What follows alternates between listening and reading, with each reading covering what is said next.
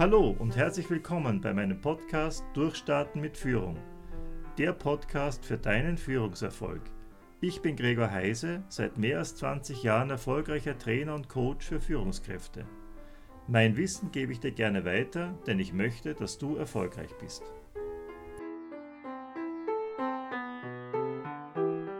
Liebe Podcast-Hörerinnen und liebe Podcast-Hörer, ich freue mich, dass du wieder eingeschaltet hast bei unserem Podcast Durchstarten mit Führung. Und in unserer heutigen Episode soll es um das Thema gehen, bist du eine erfolgreiche Führungskraft? Da sollten wir uns vielleicht im Anfang einmal fragen, was heißt es überhaupt, Erfolg zu haben oder erfolgreich zu sein? Da gibt es natürlich sicher sehr unterschiedliche Definitionen, äh, was, jeder, was je eines Erfolg ist. Und es ist auch so eine Frage, die ich gerne meinen Seminarteilnehmerinnen am Anfang stelle eines solchen Seminars, wenn es um die Vorstellungsrunde geht.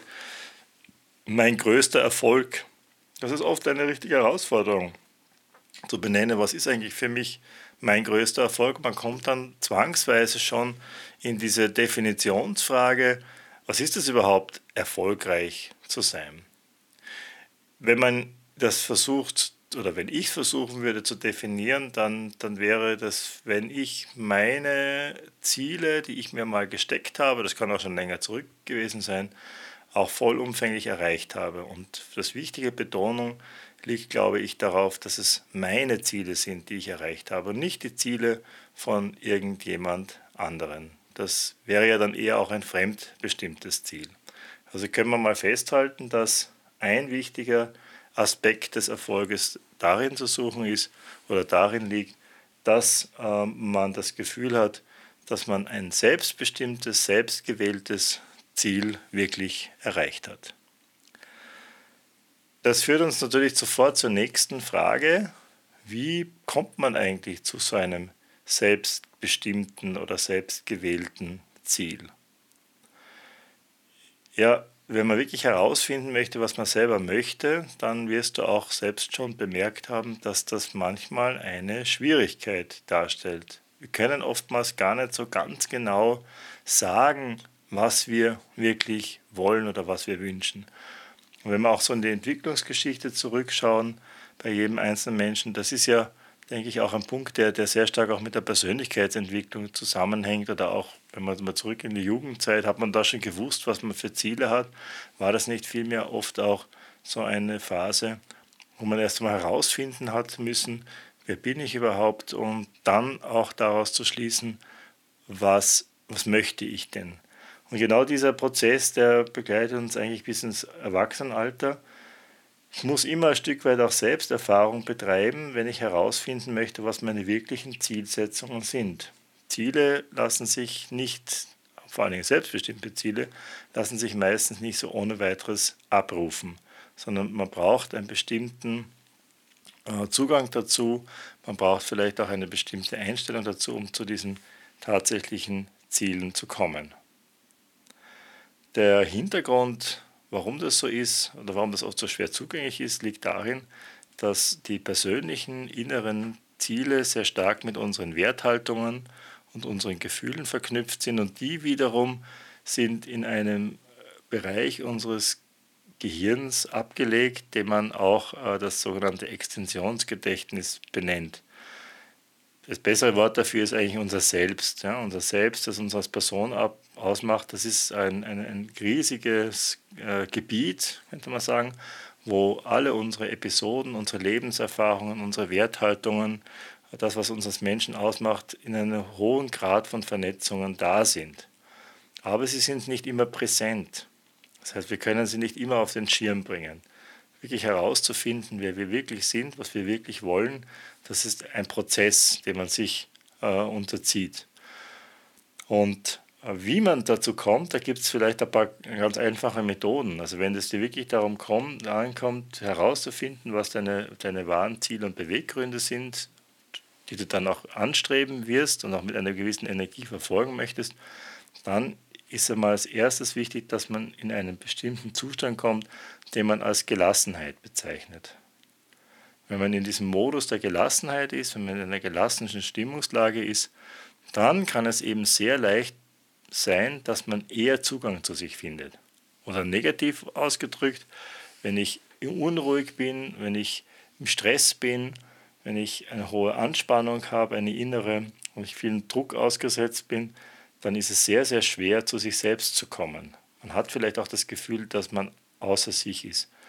Oftmals so, wenn man am Abend dann nach Hause kommt nach so einem schweren Tag, dass man dann vielleicht ähm, wie geschlaucht ist ja, und man das Gefühl hat, ja, heute habe ich so gar nicht, war ich so gar nicht bei mir und habe das gar nicht erreicht, was ich wirklich wollte. Das heißt also, diese Stimmung der Gelassenheit ist was ganz Wichtiges. Ähm, die kann man aber auch nicht erzwingen, aber man kann sie fördern. Man kann sie fördern dadurch, dass man manchmal am Tag innehält, was man gerne als Achtsamkeit bezeichnet. Das heißt, ein, ein Gewahrwerden, ein sich selbst Gewahrwerden. Wo bin ich gerade? Was tue ich gerade? Äh, was, was äh, sind die Tätigkeiten, die ich gerade verführe? Was denke ich? Wie ist mein innerer Zustand? Das sind alles Aspekte dieses, dieses Innehaltens, die man dann im Innehalten dann auch reflektieren kann. Und dann komme ich sozusagen ein Stück weit wieder zu mir selbst. Also diese, diese Achtsamkeit, einfach mal so ähm, mehrmals am Tag sich zu sortieren, finde ich ganz gut. Solltest du das auch zur Gewohnheit machen, wenn du zum Beispiel von einem Meeting zum nächsten gehst, nicht gedanklich schon vorweg zu sein und dort zu sein, sondern wirklich innezuhalten, ruhig zu werden und in diesen Modus zu kommen. Eine zweite Möglichkeit, die ich auch schon in diesem Podcast öfters angesprochen habe, ist wirklich die Methode, mit anderen Menschen sich auszutauschen in Form eines Dialogs. Also du suchst dir jemanden, mit dem du über dich selber sprechen kannst, der dir aber keine, keine Tipps und Ratschläge gibt, sondern der dir wirklich aufmerksam zuhört. Das ist auch zum Beispiel in einem Coaching möglich. Also wenn jemand ein Coaching bei mir macht, dann ist er eigentlich in einer Situation, wo er jemanden findet, nämlich mich, der ihm einfach nur zuhört. Vielleicht auch Fragen stellt natürlich, der versucht auch äh, auf bestimmte Dinge zu fokussieren, aber das ist erst im zweiten Schritt, sondern es geht darum, dass man in eine Situation kommt, wo da jemand ist, der einem wirklich nur zuhört. Und dieses Zuhören, ohne dass mir jemand was von mir will, ohne dass mir jemand Tipps gibt, Ratschläge gibt oder etwas fordert, das fördert auch diesen Zugang zu einem, einem selbst. Aber dritte Methode ähm, geht dann so ähnlich wie die Achtsamkeit, wäre dann schon die Form von, von Meditation, also dass man sich wirklich auf sich selbst besinnt das ist für manche aber ein bisschen zu herausfordernd. Dann gibt es noch so eine andere Form, die ich sehr wichtig finde, die Beschäftigung mit Kunst im weitesten Sinn. Das heißt, ähm, vielleicht in ein Museum gehen, sich vielleicht Musik anzuhören, aber nicht nur nebenbei, sondern aufmerksam und vielleicht einfach wirklich dann auch in sich hineinspüren, was macht das mit mir. Denn dieses, ähm, dieses Selbstsystem, also unser, was uns als Person ausmacht, ist sehr stark auf Emotionen aufgebaut, mit Emotionen verknüpft. Und es ist eben wichtig, dass man zu diesen Emotionen Zugang findet. Und das heißt, ruhiger werden, stiller werden. Und dann ist mir einfach auch klarer, was, was ich möchte. Dann kann ich auch in diesem Zustand zum Beispiel eine Tagesreflexion machen. Ich kann dann auch vielleicht ein Tagebuch schreiben oder ich kann sonst irgendwie mich besinnen. Und aus dieser Besinnung heraus ist es mir dann leichter möglich, klarer zu bestimmen, was ich wirklich möchte. Und dieses Ziel, das man dann da festhält, ja, das wäre dann der Kompass, mit dem man, an dem man sich ausrichten kann. Und das wäre schon mal der, der, der, erste wichtige Vorbedingung, damit man dann überhaupt erfolgreich ist. Ja, erfolgreich ist man ja dann, wenn man dieses sich selbst gewählte Ziel, wenn man das tatsächlich dann erreicht.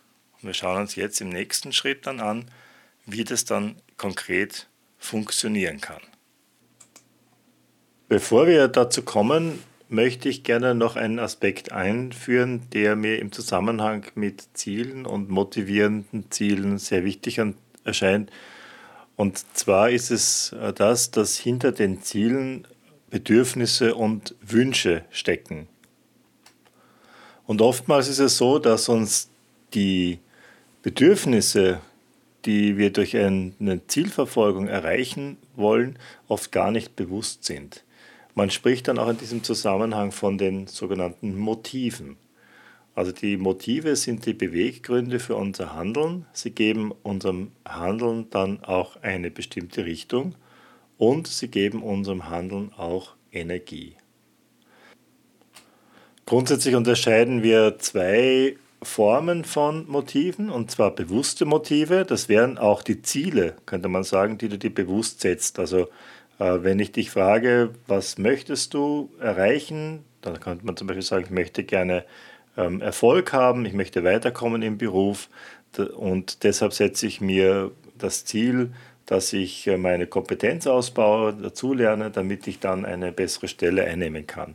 Das wäre das bewusste äh, Ziel oder bewusste Motiv. Gleichzeitig gibt es aber auch unbewusste Motivquellen, die werden dann schon in der Kindheit gebildet.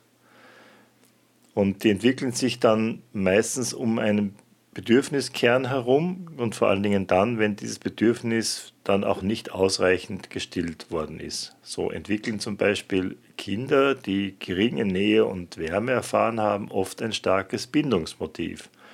Dieses Bindungsmotiv führt dann dazu, dass man auch im Erwachsenenleben in erster Linie dann Situationen aufsucht, äh, wo man eben Nähe und äh, emotionale Wärme auch zu anderen Menschen empfinden kann. Wer zum Beispiel seine Eltern als relativ schwach und wenig durchsetzungsstark erlebt hat, der entwickelt häufig ein starkes Machtmotiv.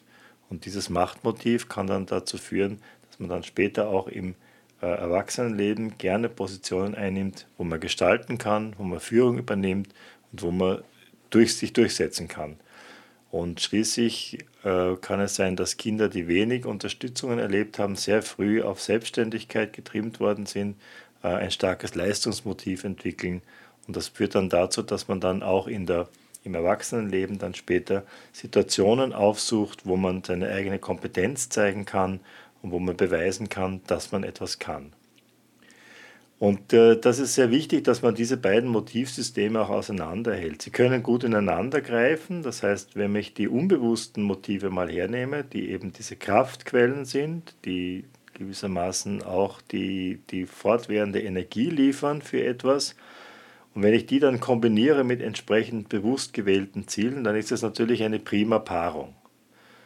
Also wenn jemand äh, ein starkes Bedürfnis nach Bindung, nach Nähe hat, der wird von Haus aus schon eine ganze Menge an Verhaltensoptionen aus diesem Bereich mitbringen.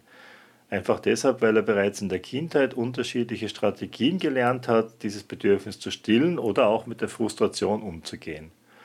Und äh, im Erwachsenenleben kann das dann auch abgerufen werden. Und wenn ich dann zum Beispiel in einem Arbeitsplatz bin, wo es eben sehr stark auf Sozialkontakte ankommt, beispielsweise im Kundenbereich, dann werden Menschen, die auch unbewusst sehr stark davon äh, dominiert werden, profitieren können. Weil die werden dann auch in, gerade in herausfordernden Situationen oder die neu sind, wo man wenig überlegen kann, dann werden die einfach dann in dieser Situation eine hohe Bandbreite an, an Verhaltensoptionen mitbringen können.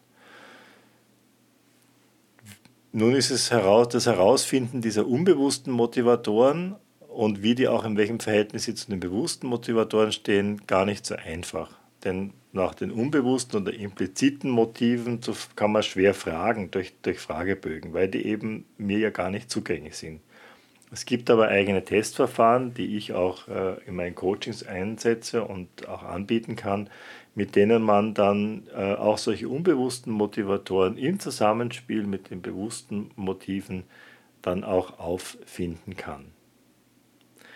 Und wenn es da stärkere Diskrepanzen gibt, also wenn man zum Beispiel Ziele verfolgt, die gar nicht durch das Unbewusste so abgedeckt sind, dann kann es sehr leicht sein, dass man in eine Überforderungssituation kommt oder umgekehrt auch sein kann, dass man gar nicht seine unbewussten Kraftquellen nutzt und ähm, vielleicht dann auch nicht diese Potenziale, die man hat, hebt. Also es ist sehr interessant, wenn man das herausfindet. Und für den Erfolg, und das geht es ja hier in dieser Episode, wenn wir nochmal den Erfolg beleuchten wollen, wären natürlich selbstbestimmte Ziele, die in Übereinstimmung mit unbewussten äh, Motiven stehen, eigentlich das Beste. Wenn ich unbewusst zum Beispiel eine starke Leistungsmotivation mitbringe und mir dann auch ehrgeizige Ziele setze, die einfach aus dem Leistungsbereich kommen, dann ist das natürlich eine ideale äh, Paarung. Und ähm, Dazu kommt dann noch die sogenannte Gestalterhaltung, im Gegensatz dann auch zur Opferhaltung. Wie lässt sich diese Gestalterhaltung beschreiben? ähm, diese Gestalterhaltung ist einmal nicht das, was landläufig gemeint wird, Optimismus. Viele Menschen glauben, dass wenn Leute, die, die, die, die viel äh, Erfolg haben, dass das Optimisten sind. Ja? Solche positiven Gefühle, die mit Optimismus und positivem Denken ähm, zusammengehen, sind, erleichtern zwar das Handeln, aber sie führen nicht zwangsläufig zu einer Handlung. Weil Handlungsbereitschaft eigentlich erst dann entsteht, wenn sich jemand etwas Schwieriges vornimmt. Beispielsweise, wenn jemand äh, stark leistungsmotiviert ist, dann sind solche Menschen eben sehr fit darin, sich Dinge heraus, herauszusuchen, äh, an denen sie sich selber messen können. Das heißt, sie brauchen dann immer eine Herausforderung, wo sie sagen können, daraufhin möchte ich mich fokussieren, das möchte ich erreichen das wäre etwas, was mich reizt, da kann ich meine Kompetenz zeigen. Und das ist natürlich etwas Schwieriges. Ja? Das ist nicht was, was einfach zu erreichen ist, sondern gerade beim Leistungsmotiv ist das eine bestimmte Latte, die man sich legt und die man sagt, die muss ich oder möchte ich gerne äh, überwinden. Das heißt, Handlungsbereitschaft und hat damit zu tun, dass ich mir schwierig, schwierige Dinge vergegenwärtige und vornehme. Warum ist das so? Es ist so, weil dieses, diese Handlungsintention wird in einem Teil des Gehirns gespeichert, den man Absichtsgedächtnis nennt. Und erst dann, also wenn man klar hat, was man eigentlich realisieren möchte, ähm, dann ist es wichtig, positive Emotionen zu entwickeln. Ja? Denn die aktivieren ein, das verhaltenssteuernde System in unserem Gehirn. Also die Absichtsgedächtnis hält gewissermaßen diese Spannung vor, daraufhin will ich hin. Also ist verbunden meistens mit einem Unlustgefühl. Ja? Äh, und das nächste wäre dann, dass man aber dieses, dieses Unlustgefühl wieder dämpft ja? und positive Emotionen aufruft, weil dann werden diese verhaltenssteuernden äh, Systeme wirksam und man kommt dann tatsächlich in die Handlung. Und du merkst also, es ist wesentlich für den Erfolg äh, nicht, äh, oder es ist nicht so wesentlich für den Erfolg, was man denkt über den Erfolg, sondern wie man sein Gehirn benutzt, beziehungsweise wie man die Affekte und Emotionen so einsetzt, dass die entsprechenden äh, Systeme in unserem Gehirn auch ansprich, anspringen. Und wenn man das jetzt alles nochmal zusammenfasst, und sagt, was sind die Fähigkeiten erfolgreicher Führungskräfte, so lassen sich da folgende Punkte nennen. Erfolgreiche Führungskräfte sind fähig, ein Ziel lebendig zu imaginieren. Und zwar, das Ziel wird in einem bildhaften Format vorgestellt und mit positiven Emotionen verknüpft. So ein Zielbild, also eine Vision, ja, steht plakativ einem vor Augen. Und es kommt eben dieses Ziel nicht nur aus rationalen Erwägungen, es gibt ja da auch Ziele, die man, die man einfach durch Nachdenken erreicht und sagt, ja, also ich muss jetzt das und das erreichen. Äh, das ist aber mit wenig Emotionen verknüpft. Das wird umso besser, je emotionaler verankert so ein Ziel ist. Und erfolgreiche Führungskräfte können sich dann auch in diesen Zielzustand hineinzuversetzen und spüren den auch sehr stark körperlich meinen Trainings und Coachings gibt es dazu eigene Übungen zu dieser Zielimagination in Kombination oft auch mit Meditation. Und da kann man dann äh, direkt erfahren, ja, wie dieses Ziel wirkt und kann das im Körper verankern. Das führt aber überhaupt noch gar nicht dazu, dass man das dann auch tatsächlich ausführt. Denn die Imagination eines Zieles bewirkt bei uns ein, ein Gefühl von, von Verlangen oder von Zufriedenheit aber auch, aber es setzt noch keine Handlungen ins Spiel. Dann muss der nächste Schritt kommen, das wären dann Handlungsfolgen zu entwickeln. Also das ist die Fähigkeit, aus dem Ziel auch konkrete Handlungsschritte abzuleiten. Man gibt quasi dem Absichtsgedächtnis, das ich schon vorhin angesprochen habe, präzise Instruktionen und ganz konkret, wie kann ich dieses Ziel erreichen? Welche Schritte muss ich gehen? Wie plane ich mir das? Wie setze ich das um?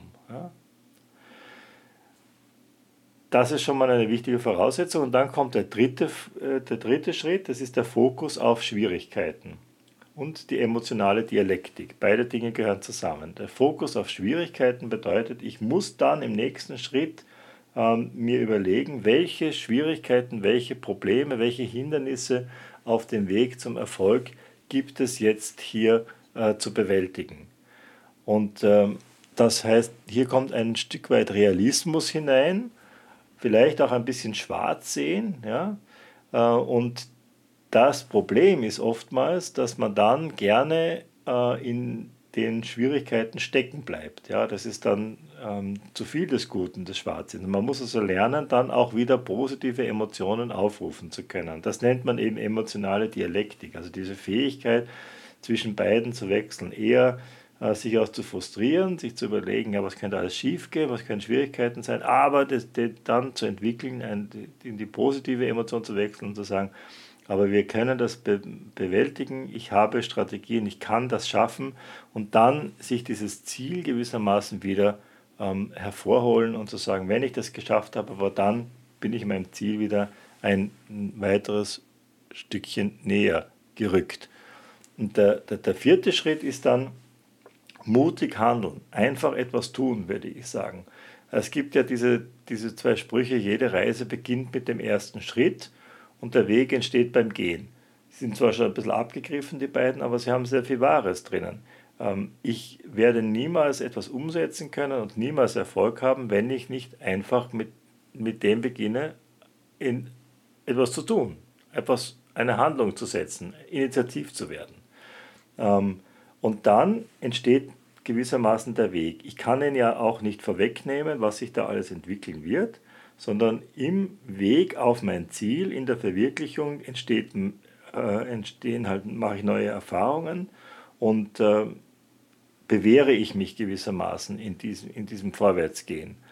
Und dann kann ich erst der Rückschau dann sagen, was war jetzt ein guter Weg, was war vielleicht weniger sinnvoll, was kann ich gegebenenfalls ändern.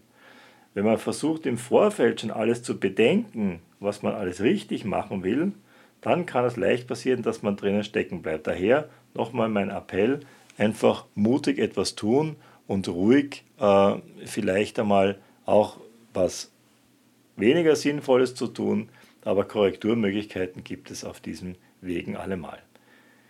Ja, ich hoffe, dass dich diese Episode ein bisschen inspiriert hat dazu, den Erfolgsweg zu beschreiten. Und ich hoffe auch, dass das rübergekommen ist, dass Erfolg gar nicht damit zu tun hat, dass man sich nur, was, nur über Erfolg nachdenkt und dass man sich irgendwelche Gedanken macht, die einen dann schon zwangsläufig erfolgreich machen. Ich ähm, habe, halte überhaupt nichts davon, dass man, wie gesagt, ähm, nur sich irgendwas ständig vorsagt, so wie ein Mantra, und dann wird sich der Erfolg schon automatisch einstellen. So funktioniert der Mensch einfach nicht. Wir äh, kriegen keinen Erfolg, indem ich mir jeden Tag sage, und morgen bin ich der reichste Mensch und morgen bin ich der reichste Mensch und ich reiße die Welt nieder und so weiter. Das mag zwar momentan ein bisschen einen Hochpush geben, aber ähm, so simpel funktioniert das nicht. Es geht eben wirklich darum, dass man Ziele wählt, die man auch selbst gewählt hat, wie ich schon angedeutet habe, und dass man dann ähm, diese ähm, Vier-Schritt-Methode auch wählt, dass man eben das Ziel imaginiert, Handlungsfolgen entwickelt, Schwierigkeiten bedenkt und dann auch mutig handelt. Ähm, und das sind eigentlich psychische Prozesse, die man gehen kann und gehen muss, um letztendlich dann auch Erfolg zu haben. Wenn du Interesse hast, einerseits deine äh, Kompetenzen in, diesen, in, der, in der Nutzung dieser psychischen Systeme äh, auszutesten, gibt es bei mir ähm, Testverfahren, die von Julius Kuhn entwickelt worden sind, auf hohem wissenschaftlichen Niveau sind. Du kannst dann auch deine Selbststeuerung ähm, kennenlernen und dann auch deine bewussten und unbewussten Motive. Fragst mich einfach an unter office.heisetraining.at, mache ich dir gerne ein Angebot wie das ausschauen könnte. Und sonst denke ich, ist es vielleicht ganz schön, ähm, wenn du diesen Podcast likest und weiterempfiehlst.